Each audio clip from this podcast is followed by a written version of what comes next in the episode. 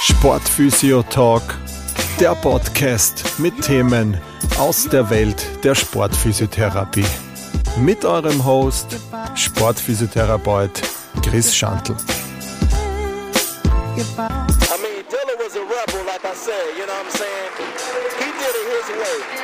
From the beginning to the ending, you know what I'm saying? Ja, ein herzliches Hallo zur heutigen Folge. 90 Prozent äh, der Weltbevölkerung, also jetzt besonders der westlichen äh, Bevölkerung, hat in ihrem Leben mindestens einmal einen akuten Schmerz in einem Wirbelsäulenabschnitt. Das kann jetzt von Halswirbelsäule, Brustwirbelsäule bis Lendenwirbelsäule sein.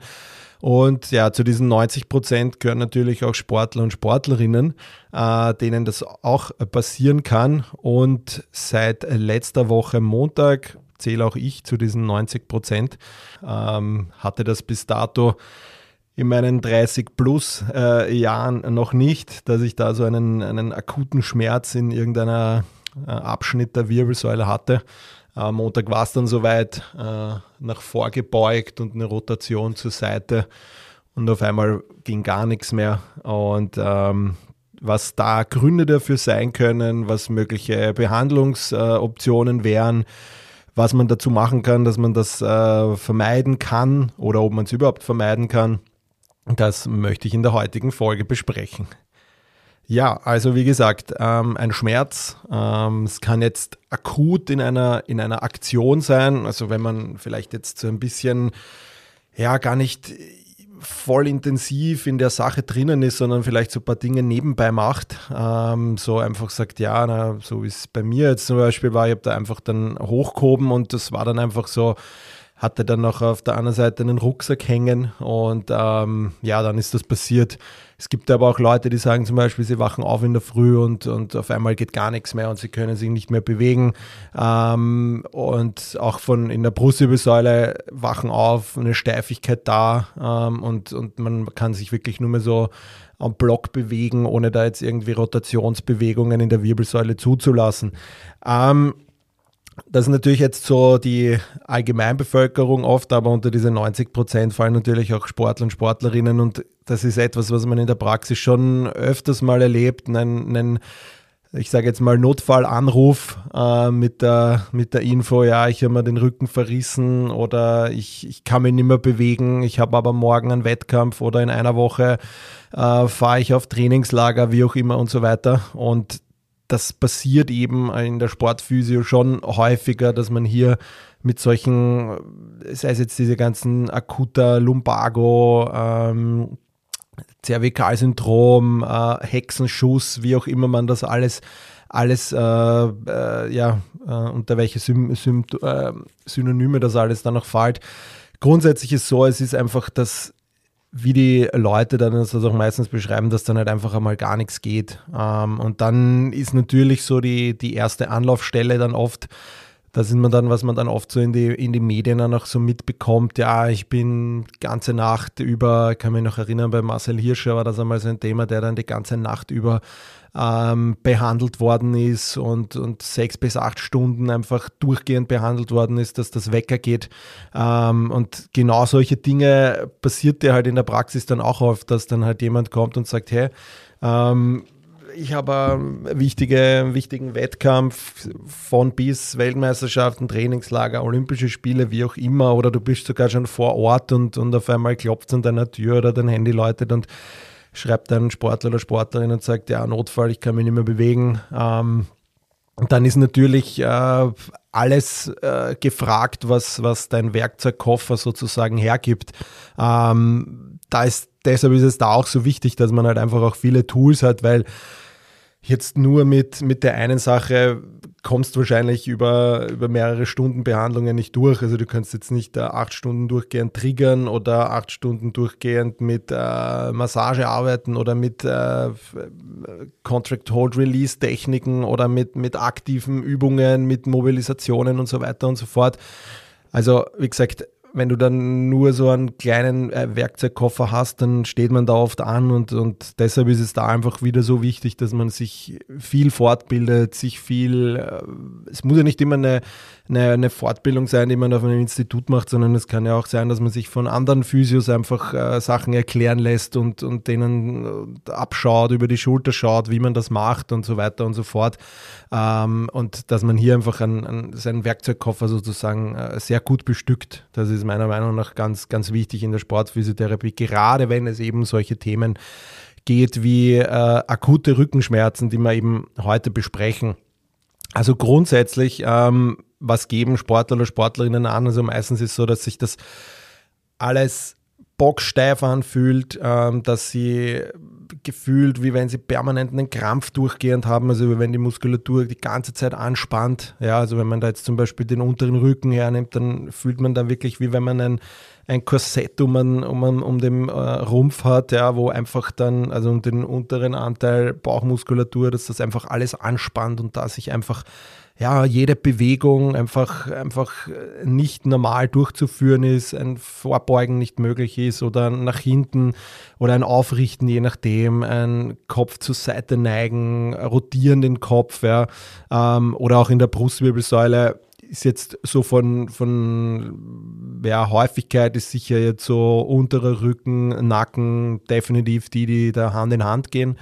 Ähm, Im Bereich der Brustwirbelsäule ist es oft weniger, jetzt nur so aus meiner, meiner Erfahrung her, dass das oft weniger äh, irgendwelche Probleme macht, ähm, was da in, in, im Vergleich zu HWS und, und LWS-Problematiken.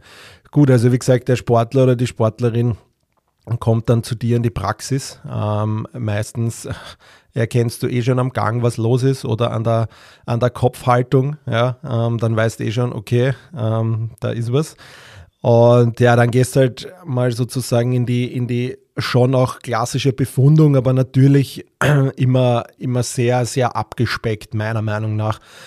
Weil gerade wenn das akut ist, ähm, der oder die Sportlerin dann einfach, ja, wenn jede Bewegung wehtut äh, und, und jedes Aufrichten, du willst es ja jetzt nicht auch noch zu sehr provozieren, sondern du willst ja schon versuchen, in, in, Positionen zu lagern oder zu, hinzustellen oder zu setzen, wie auch immer, wo es ja halbwegs schmerzfrei ist. Meistens plagen sich die eh schon mit mehreren Stunden herum. Das heißt, dass du da so eine, eine, eine Stunde dann Befundung machst, ähm, da muss wirklich rasch gehandelt werden und, und wirklich ein, ein schneller Check von, von sämtlichen Bewegungen, ähm, die im Stand durchzuführen sind, ähm, von, von Rotationen bis Seitenneigungen, äh, Extension, Flexion in den jeweiligen Abschnitten, dass du dir da einfach mal so einen groben Überblick und man sieht es ja dann eh schon, wo die, wo die Probleme sind und, und auch wo die Schmerzangabe ist, wo das hin womöglich ausstrahlt, ähm, dass ja dann auch immer, immer ganz gute Indizien dafür, welcher,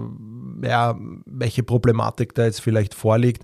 Wichtig ist trotzdem bei der Diagnostik, dass man auf, auf keinen Fall den ganzen äh, neurologischen Part vergisst, ja, sondern da, da auch auf jeden Fall drüber, also da auch seine, seine Tests machen, damit man wirklich auch eine neurologische Beteiligung, ähm, also wirklich eine, eine das, äh, also wirklich, wo, wo es jetzt um Bandscheibenvorfall geht, um Lähmungserscheinungen, um Ausfälle, um äh, ja, alles, was jetzt typische äh, neurologische Anzeichen sind, weil da ist auf jeden Fall dann sofort einmal ähm, ab zum, zum Arzt, zum Neurologen, Orthopäde, je nachdem, dass man hier einfach eine hundertprozentige Abklärung hat, dass das dann nicht ein, ein Bandscheibenvorfall ist. Ähm, häufig ist es so, dass diese neurologischen Befunde dann eigentlich alle nicht auffällig sind. Ähm, ja, klar, ein, ein, ein, Ziehen vielleicht, wenn, wenn man zum Beispiel jetzt in der Lendenwirbelsäule die Problematik hat und man macht dann einen Straight Leg Race, dass, dass sich das dann vielleicht schon noch ein bisschen komisch anspielt oder man vielleicht glaubt, uh, da ist ein Nervenbeteiligt da, aber es, dieser Quadratus lumborum kann auch solche kurzfristig solche stechenden hellen Schmerzen auch ausüben in dem Bereich. Noch dazu natürlich wird das Ganze komprimiert, ähm, die Beweglichkeit da unten ist nicht so äh, gut gegeben. Es kann natürlich sein, dass da eine dass der Nerv da einfach auch ein, ein wenig gestresst ist und vielleicht nicht richtig gut durchblutet wird.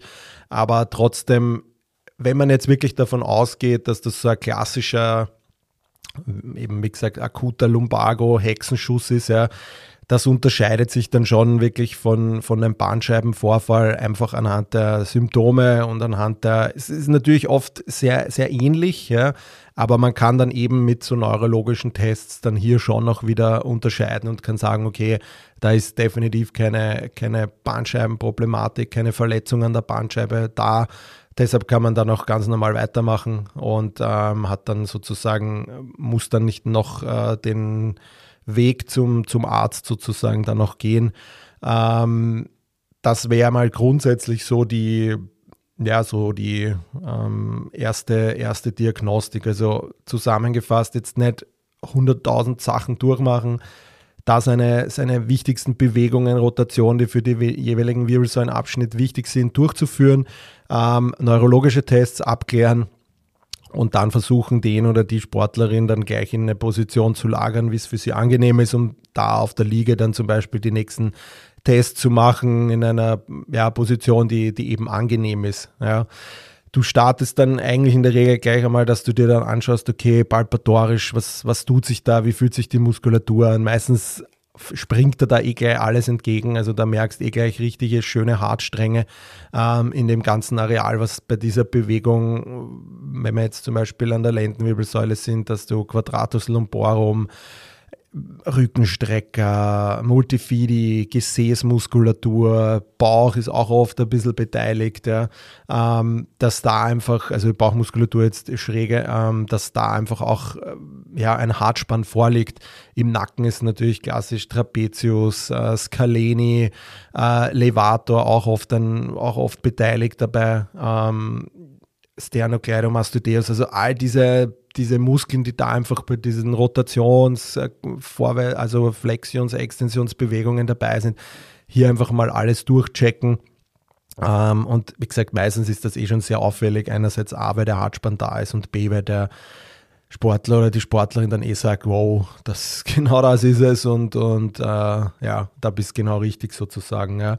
Ähm, natürlich eben, wie gesagt, du schaust dir in dem Ganzen einfach an, Palpation, wie fühlt sich's an, wo strahlt es womöglich aus. Ähm, das sind eigentlich einmal so die Sachen, was die Muskulatur betrifft. Dann schaust du in weiterer Folge natürlich auch noch drüber, wie schaut es mit den Bewegungen der einzelnen Wirbelkörper aus. Das kannst du gut machen mit mit PAs aus der manuellen Therapie hier einfach mal schauen, wie ist die Beweglichkeit, äh, mit Rocking-Lagerungen, wenn das, wenn das möglich ist von der Positionierung, ähm, was du ja vorher auch schon geschehen hast in der, in der Befundung, wenn du, wenn du aktiv befundest, also wenn du hier einfach Bewegungen durchführen lässt, ob da auch in den jeweiligen Abschnitt eine Bewegung da ist oder ob da ein Segment vielleicht ein bisschen äh, ja, sich nicht so mitbewegt und eher ein bisschen hypermobil ist und, und nicht diese Elastizität hat, die sie, die sie braucht. Und dann kannst du da auch wieder sagen, okay, passt, da auf der Wirbelhöhe ist vielleicht ein bisschen eine, eine ja, Hypermobilität da und das kannst du dann natürlich auch in deinem Behandlungsschema dann gleich mit aufnehmen. Im Endeffekt, wie gesagt, es geht meiner Meinung nach, vielleicht sieht man das anders, aber bei solchen akuten Sachen ähm, geht es jetzt wirklich nicht darum, äh, dass du da jetzt eine 45-minütige Anamnese machst. Ja. Ähm, das ist natürlich so ein, da geht es einmal wirklich um diese Akut, Akutversorgung sozusagen jetzt von diesem Schmerz her. Im Nachhinein ist es natürlich dann wichtig, dass man dann gewisse Punkte weiter bespricht, zum Beispiel Gab es im Vorfeld schon irgendwie Schmerzen? Hat sich da was äh, angespült? Hast du irgendwie gemerkt, okay, dass du in der Früh aufwachst und vielleicht immer wieder ein bisschen schon eine Steifigkeit gehabt hast in der Früh? Hat es vielleicht ein leichtes Zwicken, ein Ziehen irgendwo gegeben in, in, in den letzten Wochen? Wie hat es ausgeschaut von der, von, der, von der Trainingssteuerung? War viel los? War irgendetwas neu? Ist irgendetwas speziell trainiert worden? Ja? Das ist natürlich dann im, im, im Anschluss an so diese erste Behandlung natürlich auch noch ganz wichtig abzuklären oder währenddessen dann, wenn du dann am Behandeln bist, ähm, dass du dann da auch noch diese Gespräche führst, äh, um abzuklären, okay, wie waren die letzten Wochen, gab es schon Probleme im Vorfeld. Ähm, das ist, was man dann auf der Liga wirklich auch während der Behandlung dann auch noch machen kann. Aber primär finde ich immer, schneller Check einmal, um alle Flags sozusagen abzugrenzen, um dann gleich einmal versuchen, die Muskulatur da Spannung rauszunehmen, an den Wirbeln zu arbeiten, also an der Wirbelsäule generell da Beweglichkeit reinbringen. Ähm, und während man das macht, sozusagen so ein bisschen die weitere Anamnese dann machen, ähm, dass man da einfach dann noch weitere Fragen stellt, die dann für den weiteren Behandlungsaufbau dann auch wichtig sind. Ähm, was da meiner Meinung nach wirklich hoher Part hat oder wirklich ja schon sehr wichtig ist oder oft so ein, ein, ein Mitgrund ist, ähm, ist auf jeden Fall die psychologische Komponente. Oft ist es wirklich so, dass das bei Leuten dann wirklich auftritt, die vielleicht ähm, Stress haben, weil sie ähm, jetzt auf Sportebene vielleicht irgendein großes Event ansteht und sie müssen irgendeine gewisse Zeit laufen oder ein gewisses Limit erfüllen, um sich für zum Beispiel Olympische Spiele zu qualifizieren. Oder es ist ein Druck intern da in der Mannschaft, dass man dass da vielleicht jemand ist, der deinen Platz wegnimmt und, und du einfach ja, dadurch gestresst bist, dass du dann nicht mehr in der Starting Five oder in der Startelf oder wie auch immer stehst. Oder es rückt halt, wie gesagt, der Saisonbeginn relativ nah ähm, und, und du bist vielleicht von deinen Zeiten noch ein bisschen hinten und hast da einfach das Training erhöht und, und machst dir da auf, auf der Ebene sozusagen so einen, äh, so einen Wettkampf-Trainingsstress sozusagen. Natürlich Sportler, Sportlerinnen haben auch immer noch ein Privatleben. Das kann natürlich auch sein, dass da ein Privatleben vielleicht irgendwie Stress in, in der Familie, Stress in der Partnerschaft, äh, wie auch immer, ja, alles, was dazu zukommt, dass da einfach auch einfach ein, ein hohes Stresslevel da ist und das darf man bei solchen Sachen nie vergessen. Wirbelsäule ist natürlich sehr ähm, auch umgeben von dem ganzen Sympathikus und Parasympathikus, ähm, was da einfach meiner Meinung nach eine riesengroße Rolle spielt, wenn es da einfach zu, zu, so, zu gewissen Stressreaktionen kommt, ähm, negativen Stress sozusagen. Ähm, positiver natürlich auch, aber oft ist es halt dieser negative Stress, dass man da vielleicht einfach über seine unter Anführungszeichen Grenzen geht, dass man einfach die Regeneration vielleicht ein bisschen vernachlässigt und dass man vielleicht einfach nie abschalten kann, weil man dann einfach irgendwie in gefühlter Weise einen Stress hat. Viele Sportler und Sportlerinnen studieren nebenbei auch. Das füllt dann natürlich schon einen, einen Tages, äh, ja, sehr tagesfüllend das Ganze, wenn man Sport hat, wenn man möglichst zwei Trainingseinheiten hat dann auch noch vielleicht für ein Studium lernt. Ähm, also wie gesagt, all diese Dinge sind bei mir da schon ein wichtiger Punkt, den man dann auch auf jeden Fall ansprechen muss. Ähm, und da einfach schaut, dass man hier vielleicht auch Lösungswege findet. Wenn man da natürlich in einem Setting arbeitet, wo es vielleicht einen Sportpsychologen oder Sportpsychologin gibt, dass man da einfach dann auch versucht, mit gewissen Dingen da zu arbeiten oder eben auch mit mit, mit Entspannungsübungen, äh, Meditationen, ja, also all das, was da in die Richtung geht, natürlich immer nur dann, wenn man halt auch auf dem Bereich irgendwie eine, eine, eine Kenntnis hat, dass man da seinen Sportler und Sportlerin auch da unterstützt, was diese psychologische Ebene betrifft. Ja. Gut, wenn man das einmal sozusagen äh, abgeklärt hat, ähm, dann geht es eigentlich darum, dass man dann wie gesagt, man startet da eigentlich relativ schnell mit der, mit der ersten Behandlungssession gleich. Ähm, was sind da jetzt so die, die Ansätze, die man da grundsätzlich machen kann? Also wichtig ist gleich einmal vorweg, dass man versucht, trotzdem in Bewegung zu bleiben. Das ist eigentlich das, was man den Leuten, sei es jetzt Sportler und Sportlerinnen, für die ist das sowieso ein Ding, die machen das eh meistens von Haus aus. Ähm, und ich glaube, das muss man dann eher so, so allgemeinen Patienten, also dem Normalo sozusagen auch erzählen, dass man dann nicht sitzen soll und nicht liegen soll, dass man sonst wirklich auch in Bewegung bleiben soll. Aber bei Sportlern ist das eh meistens äh, kein, kein Thema. Grundsätzlich jetzt aus, aus, aus Sportphysio-Seite sozusagen, was man da jetzt von der passiven Seite, also wo der Patient jetzt wirklich an der Liege liegt, ist, ist, eben, wie gesagt, dass du mit gewissen Techniken aus der manuellen Therapie arbeitest. Also deshalb auch wieder wichtig, glaube ich, ein, ein, ein manuelles Konzept zu haben, ähm, welche Richtung das auch immer geht, um hier dann einfach auch, wenn man einfach gemerkt hat, dass äh, Wirbelkörper nicht so beweglich sind, wie sie vielleicht sollten, dass man da einfach auch dann mit gewissen Techniken arbeitet, sei es jetzt mit PAs, unilateral, bilateral, wie auch immer, ähm, dass man da einfach das rausholt, was möglich ist. Mit Mobilisationen in Seitenlage ist da auch sehr gut diese Rocking-Technik, wo man einfach versucht, diese Facettengelenke dann natürlich auch, auch aufzumachen.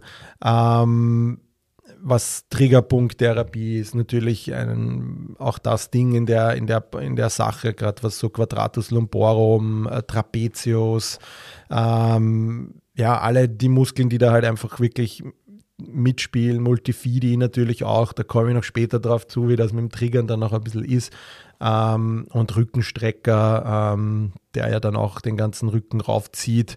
Ähm, ja, und einfach alle Muskeln, die man halt vorher bemerkt hat, die einfach irgendwie eine, eine Erhöhung haben, sozusagen. Ja.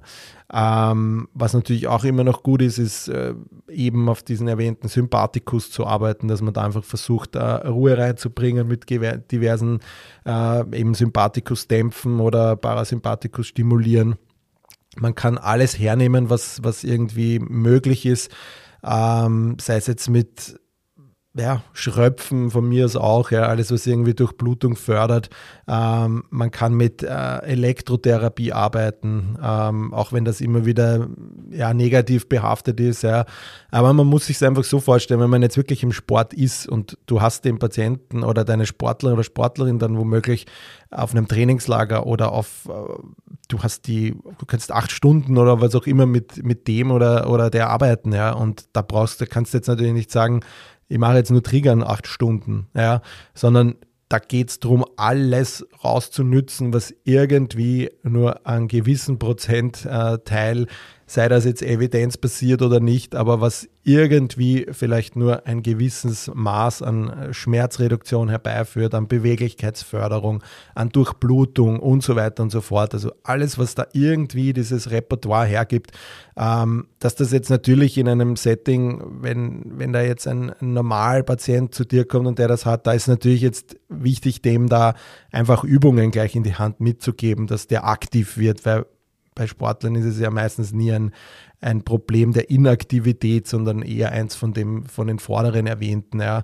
Ähm, also wie gesagt, da schon ein großer Unterschied würde einem normalen Patienten, der das jetzt einfach Büro hat und dann einfach einen steifen Nacken hat oder eben einen, äh, nicht mehr einfach ver verkrampfte Muskulatur oder, oder eben so einen äh, unter Anführungszeichen Hexenschuss er hat, den würde ich natürlich aktive Übungen machen und würde ihn nicht hinlegen, aber der ist ja dann meistens eh eine Stunde oder so in, in Behandlung bei dir. Wenn, dann würde ich wirklich, und da sich dieser Podcast ja auch um Sportphysiotherapie dreht, ähm, ist das auch immer mein Ansatz. Ähm, und deshalb eben, wenn du da jetzt wirklich äh, längere Zeit hast zur Verfügung, dann wirklich all diese Sachen rausholen, die da auch möglich sind. Ähm, das kann eben, wie gesagt, Elektrotherapie sein, das kann Tiefenwärme sein mit so einem Scanlab, wenn das, wenn das zur Verfügung steht. Das kann eben Kinesiotaping von mir aus sein. Das kann, äh, ja, FDM, muss ich sagen, ist so ein bisschen so ein Ding. Äh, Habe ich einmal eine richtig schlechte Erfahrung gemacht mit FDM bei so einer Sache, äh, wo ich dann wirklich auch noch im im, äh, im LWS-Bereich mit FDM gearbeitet habe und das hat das Ganze dann zum, ja, das fast zum Überlaufen gebracht. Da ist wirklich dann äh, kurz einmal sozusagen das Licht aus gewesen, ähm, weil es so heftig war und FDM ja dann doch oft sehr intensiv ist von der Behandlung. Also wenn, dann würde ich hier wirklich eher myofaszial arbeiten, aber eher in einem, in einem leichten Setting, so dass, dass das nicht noch zusätzlich Stress in dem Bereich ausübt. Also das wäre so nur mein Ansatz bei so akuter Rückenproblematiken. Äh, bei so chronischen kann man dann natürlich auch gut arbeiten damit, aber bei so ähm, oder einfach so zum, zur myofaszialen Therapie ist natürlich möglich, auch mit dem FDM da intensiver zu arbeiten. Aber bei so Akutgeschichten, wo eh der Stresslevel, Schmerzlevel schon so hoch ist, ist für mich FDM seit dem Vorfall eigentlich so gleich so ein Thema, was ich, was ich da eigentlich oft gar nicht mache. Ähm, was noch so ein für mich wirklich äh, spannendes Thema in dem Bereich ist, weil ich selbst jetzt auch wieder an mir gemerkt habe, wie intensiv und wie gut das wirkt und was da gleich für eine hohe Prozentsatz an, an einer Verbesserung da ist, ähm, ist eben Dry Needling, ähm, weil man da wirklich tief reinkommt gerade was die Multifidi betrifft, mit Triggern selber, da liegt so viel drüber, ähm, dass man da mal wirklich hinkommt und, und mit, mit, den, mit den Needling kann man da wirklich richtig gut arbeiten. Ich weiß, das ist in Österreich natürlich ein, ein, ein, ein, ein Bereich, den Physios nicht machen dürfen, unter Anführungszeichen. Wenn natürlich jetzt ein Arzt oder eine Ärztin Aufsicht und, und Verordnung oder äh, ja die Aufsicht eben drauf hat, dann ist das natürlich möglich. Das Setting hat man natürlich oft, wenn man mit Vereinen oder, oder mit einer Sportlerin unterwegs ist und da ist dann ein Arzt oder Ärztin dabei, die das vielleicht nicht macht und du als äh, Physio hast dann diese Ausbildung, ähm, dann ist das natürlich ein Tool, was man richtig, äh, wo's, wo's, wo richtig auch meiner Meinung nach viel, viel weiter geht. Ähm, und das ist definitiv so eine, so eine Sache, wo ich ja einfach sage, hey, das dann hoffe ich, dass sich da bald irgendwas ändert, dass, dass wir Physios, dass das auch äh, nicht nur unter Aufsicht von Ärzten durchführen können, sondern eben auch mit äh, unter eigener Verantwortung, wenn man diesen Kurs gemacht hat, damit man einfach weiß, was ist, weil ich glaube, wir Physios, wir greifen jeden Tag die Muskulatur an. Ich glaube, wir wissen es wirklich richtig genau, wo was, wie, wo was durchzieht, ähm, wo was ansetzt. Und ich glaube, wir sind da einfach wirklich Experten darin. Und ich glaube, da können wir das auch noch abschätzen, ganz gut, wie, wann und wo ein Dry Needling angebracht wäre, wenn man natürlich auch die entsprechende Ausbildung dazu hat. Aber gerade bei sowas ist, ich habe es jetzt eben, wie gesagt, selber mir wieder gemerkt, Dry Needling war da einfach ein richtiger Game Changer. Ähm, das hat einfach die Muskulatur richtig, richtig gut runter entspannt. Und danach ging einfach gleich um ja, 60, 70 Prozent einfach mehr. Ähm, was mit Triggerpunkttherapie wahrscheinlich nicht so in einem hohen gradigen Prozentsatz angekommen wäre. Ähm, also von dem her definitiv ein Tool, was ich hoffe, bald äh, auch äh, sozusagen nicht mehr so eine Grauzone ist, sondern wo auch wirklich Physios äh, in Österreich damit auch arbeiten dürfen. Ähm, ich weiß jetzt nicht, wie das ist, wenn du die Ausbildung hast und äh, zum Beispiel jetzt mit einem Team in, pf, weiß ich jetzt nicht, äh, England, Spanien, Amerika unterwegs bist, wo das ja grundsätzlich erlaubt ist. Äh, weiß jetzt gar nicht, wie das da ist, ob du das dann da auch machen darfst oder nicht. Ähm, aber wie gesagt, grundsätzlich, es ist noch immer so eine Grauzone. Ähm, ich finde es schade, weil ich glaube, es ist ein Tool, was, was wenn man es kann und wenn man die Ausbildung gemacht hat, wo man richtig, wirklich gut was bewegen kann, auch, auch in wenigen Sitzungen, oft in einer, ähm, dass man da einfach dann schon viel, viel rausholt. Also da hat, wie gesagt, jetzt bei mir, wenn ich da jetzt gleich aus dem Fallbeispiel erzähle, für mich war da einfach Multifidi, Nadeln und Quadratus lumborum und Gluteus Muskulatur da hat es gefeuert ähm, und das, da ist richtig was weitergegangen danach, da hat sich richtig was gelöst. Und ja, wie gesagt, das ist definitiv etwas, was in der Sache eine ein super Sache ist. Also wenn ihr das noch nicht habt, ähm, versucht irgendwie eine Zusammenarbeit mit einem Arzt zu haben, der entweder das macht oder einer Ärztin, die das macht oder die euch sozusagen unter äh, äh, Aufsicht, Anwesenheit und, und, und Verordnung sozusagen oder ja, Überweisung, wie auch immer, ähm, dass, dass, dass ihr da jemanden habt, mit dem ihr zusammenarbeitet, wenn ihr da in einem Institut seid oder so. Und ähm, oder in, einer, in einem Inst äh, Leistungszentrum oder wie auch immer, wo einfach ein Arzt da ist und das, das dann unter Aufsicht das auch passt. Das wäre auf jeden Fall ein, ein sehr, sehr, meiner Meinung nach, wichtiges Tool im Werkzeugkoffer. Ja. Ähm, genau, was, das sind jetzt so wirklich so diese passiven Treatments, also von manueller Therapie bis hin zu sämtlichen physikalischen Anwendungen, bis hin zu Contract Hold Relax, Stretch-Techniken, ähm, ja, alles, alles, was so diese, diese Hands-on-Variante auch hergibt, ähm, wo man ich jetzt wieder am eigenen Leib erspürt habe, wie wichtig auch diese Hands-on-Ansätze sind, ähm, weil einfach ja jetzt gerade in den ersten Akutphasen hier einfach richtig viel damit weitergegangen ist und äh, ich mir ja mit, nur mit Hands-off ich wahrscheinlich nicht da wäre, wo ich da wäre ich noch nicht so weit, ähm, sondern eher noch in Richtung, äh, wie, es ist, wie es so richtig akut war. Ja, also von dem her bitte da auch meiner Meinung nach ähm, keinen, keinen Kampf zwischen Hands-on und Hands-off in der Sportphysiotherapie ausrichten. Ähm, das ist ein Ding, das gehört, das gehört beides in die Sportphysiotherapie und wer das anders sieht, äh, den lade ich sehr gerne ein, äh, mit mir da mal ein Thema zu machen. Hands-on versus hands-off äh, bin ich voll dafür. Ähm, aber wie gesagt, für mich in der Sportphysiotherapie ist das ein Ding, äh, das, das kann man nicht voneinander trennen. Da brauchst du für beide Sachen gute Werkzeuge. Gut, das wäre so einmal diese ganze passive Sache. Also alles, was ich jetzt oben erwähnt habe, ähm, ist da einfach, fällt da rein und ist da einfach ganz wichtig, dass du da viel, viel rausholst. Eben wenn du gerade mit einer Mannschaft unterwegs bist oder einen Einzelsportler betreust und, und wirklich für den zuständig bist und mehrere Stunden Zeit hast, dann hol alles raus, was irgendwie möglich ist. Es ist vieles, vieles möglich. Es gibt viele Tools, die da und wenn die nur 0,5% wirken, ist das schon äh, Schritt Richtung 100%. Also wie gesagt, da einfach alles rausholen, was irgendwie äh, möglich ist von dem Ganzen. Gut, ähm, aktive Therapie. Also was, was, was gibst du dem Sportler oder der Sportlerin dann sozusagen auch noch mit?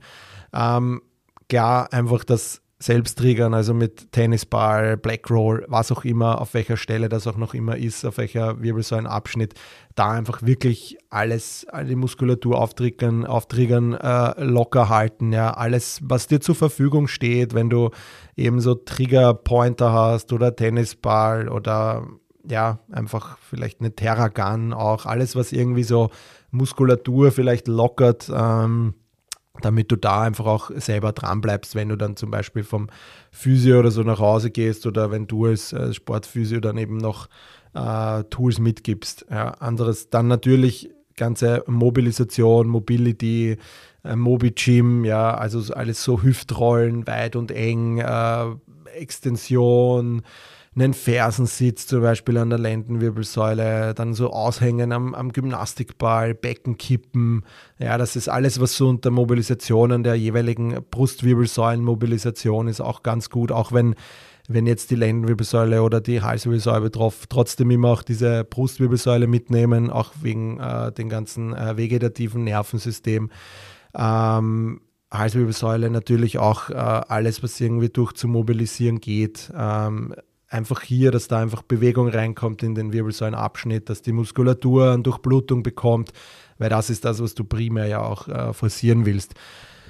Dann kannst du aber natürlich auch schon anfangen, wirklich mit äh, auch in den ersten Tagen gleich wirklich mit aktiven Übungen, mit, äh, wenn das jetzt die Lendenwirbelsäule ist, mit, mit Seitneigungen über den, zum Beispiel jetzt eine Beziball oder eine Back Extension, eine Gesäßaktivierung, ja, natürlich alles in einem Bereich, wo es jetzt nicht um hohe Handeln geht, ja, ähm, dann High-Sitting Good Mornings, ja, auch alles möglich, ja, alles, wo diese, diese Flexions- und Extensionsstabilität, diese lokalen Stabilisatoren, dass die einfach da aktiv werden, ja, dann natürlich Transversus Abdominis, alle solche Sachen, die kann man da einfach super gut reinpacken ähm, in, diese, in diese akuten Rückenschmerzen, weil die dann oft schon gehen und man arbeitet sich da wirklich äh, progressiv voran, dass man wirklich schaut, okay, am Anfang vielleicht kleinere Bewegungen und dann einfach immer mehr.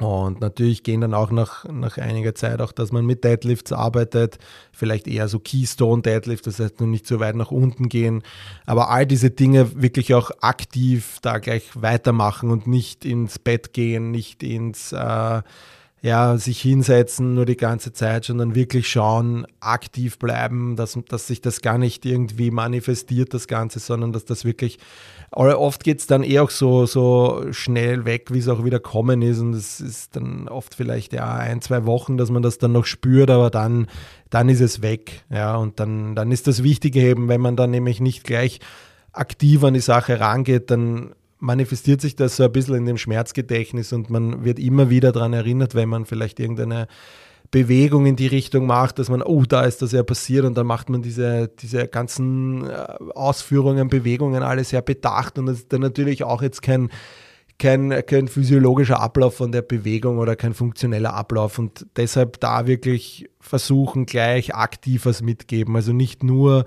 passiv arbeiten in der ersten Einheit, sondern auch gleich aktiv Dinge mitgeben, alles, was irgendwie zur Verfügung steht. Äh, wenn du jetzt natürlich mit dem Sportler, Sportlerin unterwegs bist, dann arbeitest du das natürlich alles mit ihm aus, die ganzen Übungen ähm, und schaust einfach, bis da im Setting, im, im 1 zu 1. Aber würde der oder die Sportlerin jetzt nach Hause gehen, würdest du da auf jeden Fall so ein Programm haben. Deshalb auch hier wieder Rat, hab da dein Programm ja, für die jeweiligen Wirbelsäulenabschnitte, die genau für das sind. Nimm da die Zeit einmal, mach Fotos, mach äh, Beschreibung dazu und dann kannst du den Leuten das auch immer gleich super mitgeben und, und kannst das einfach dann noch individuell passen und sagst, ja, die Übung für dich noch besser, das machst du öfters. Also da auch wirklich immer schauen, weil dann hast du einfach gleich äh, mehr, was du dem Sportler oder Sportlerin in der ersten Einheit dann auch gleich mitgeben kannst. Ähm, genau, auf ärztliche Therapie, also eben wenn du, wenn da ein Arzt dabei ist, ähm, der dann noch äh, zum Beispiel mit äh, unterschiedlichen Medikationen äh, das Ganze auch noch versuchen kann zu zu therapieren ist natürlich auch ein Ansatz, wenn du den, wenn du, wie gesagt, eben einen Arzt oder eine Ärztin mit hast, ähm, dann ist das, oder wenn du einen Arzt oder Ärztin als den äh, Vertrauensarzt, Ansprechperson hast, dass du den oder die Sportlerin dann natürlich nach deiner Einheit vielleicht dann noch sagst, hey, schau jetzt noch zu dem Arzt und der soll dann vielleicht dir noch irgendwas verschreiben, wenn es gar nicht geht. Ja, da bieten sich natürlich eben Sachen an, die jetzt vielleicht entzündungshemmend sind. Es kann ja auch immer sein, dass da vielleicht irgendein Wirbelgelenk schon noch eine Entzündung ein bisschen ausstrahlt ja, oder irgendwo sich was entzündet hat durch die Sache. Dann kann das natürlich auch ähm, auch wenn man jetzt sagt, äh, ist natürlich nicht gut für die Entzündung, Wundheilung, klar, aber wenn die Schmerzen so hoch sind und wenn die jede Bewegung so schmerzt, dann sind die Dinger schon für was da und, und ich bin mir sicher, da sagt dann kein Arzt, na, das nimmst du jetzt nicht, ja, oder, sondern wenn es wirklich so akut ist und solche Schmerzen sind, dass das gar nicht geht, dann kann man schon einmal auf ein, auf ein Schmerzmittel zurückgreifen. Ähm, Ibuprofen und so weiter sind sehr aktil, kann man dann natürlich alles so in die Richtung andenken, aber das ist natürlich eher Arztsache. Ähm, was auch noch so eine Sache ist, ist, dass man, dass die Ärzte dann oft oder Ärztinnen gerne dann ein Sirtalut verschreiben, oft so 6 Milligramm. Das ist jetzt auch von der NADA nicht irgendwie eine Problematik. Äh, das ist sowohl eigentlich im Wettkampf und im Training erlaubt. Also da gibt es von dem her, also aktueller Stand, da gibt es jetzt keine Problematiken.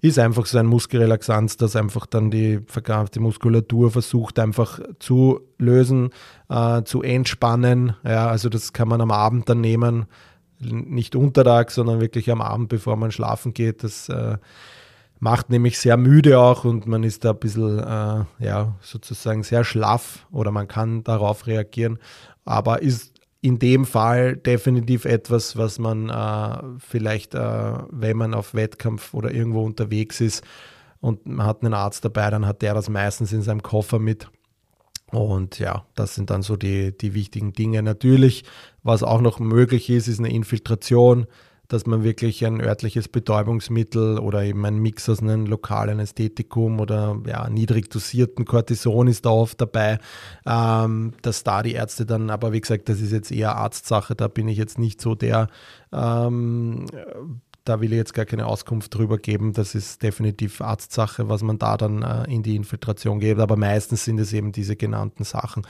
Ähm, genau, also wie gesagt, Empfehlung ist eben wirklich so gut wie möglich aktiv bleiben.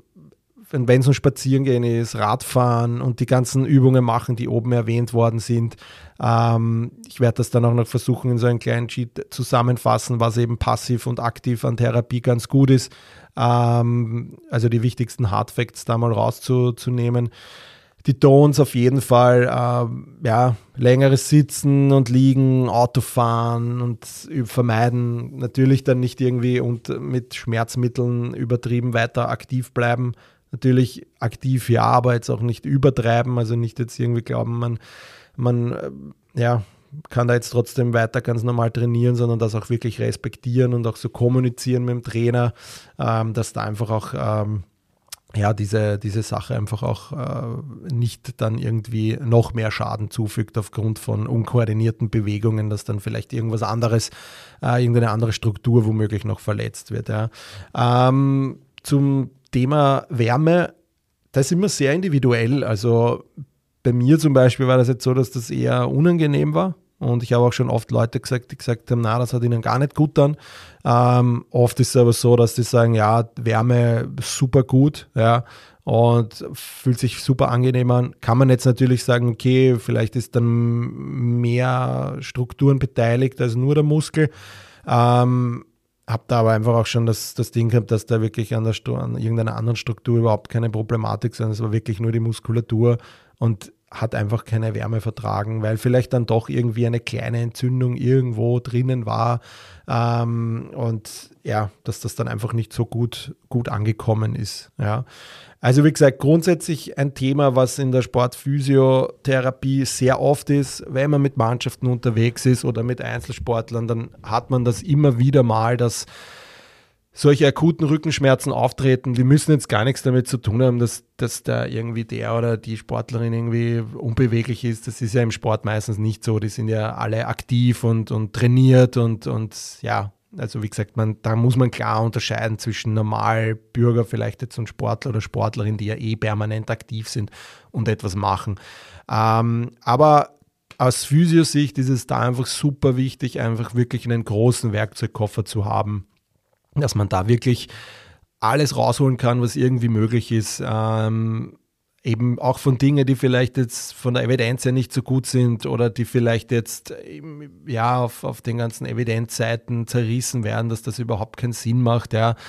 Ähm, ja, mag stimmen, aber ich glaube im Sport, wenn du eben so viele Stunden mit jemandem zur Verfügung hast, dann, dann kannst du da einfach auch alles rausholen. Und, und wie gesagt, es ist ja meistens, äh, wenn das 1% hilft, super. Und wenn das andere dann vielleicht 50% hilft, ja, bist trotzdem den 100% noch näher, als wenn du nur das eine machst. Also da wirklich einfach einen guten Werkzeugkoffer haben, äh, welche Ansätze auch immer, manueller Therapie, ähm, Trainingstherapie, physikalische Therapie, wenn ein Arzt dabei ist oder so mit medikamentöser Therapie. Also es geben da, es geben da sehr viele Möglichkeiten, die da einfach auf psychologische Therapie natürlich auch, wenn du da eine, eine Ausbildung hast, jetzt irgendwie mentalen Training oder so, ja, dann das auch auf jeden Fall mit einfließen. Entspannungstechniken sind da eine super Sache. Ja.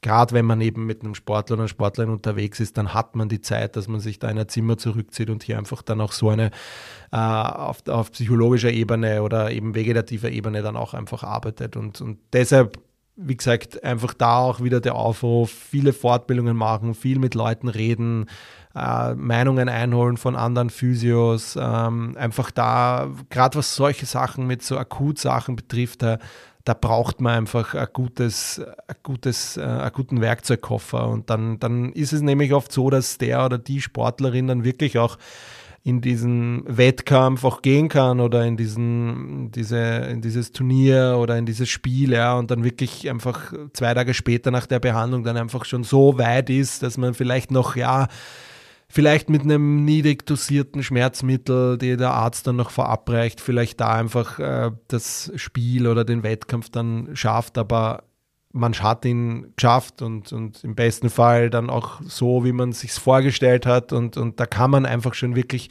wirklich viel, viel bewegen. Ähm, Gerade auf, auf der Sportphysio-Seite können wir da echt viel rausholen und, und dem Sportler oder die Sportlerin da wirklich unterstützen, das Ganze dann, dass das Ganze dann schneller weggeht. Weil würde man das alles jetzt nicht so akut machen, dann dauert das natürlich mehrere Tage oder vielleicht sogar zwei Wochen und da wäre der Wettkampf dann natürlich Geschichte. Ja. Und deshalb gerade da rausholen, was geht. Ähm, das sind halt so diese, diese Akutfälle, die man da oft hat ähm, und, und kommen immer wieder vor in der, in der Sportphysiopraxis und deshalb glaube ich, ist es da ganz wichtig, eben ganz gute Tools zu haben, um da den oder die Sportlerin auch bestmöglich dann in, der, in dieser Phase sozusagen auch unterstützen zu können. Gut, ich hoffe, ihr habt einen Einblick bekommen über, über so akute Rückenschmerzen.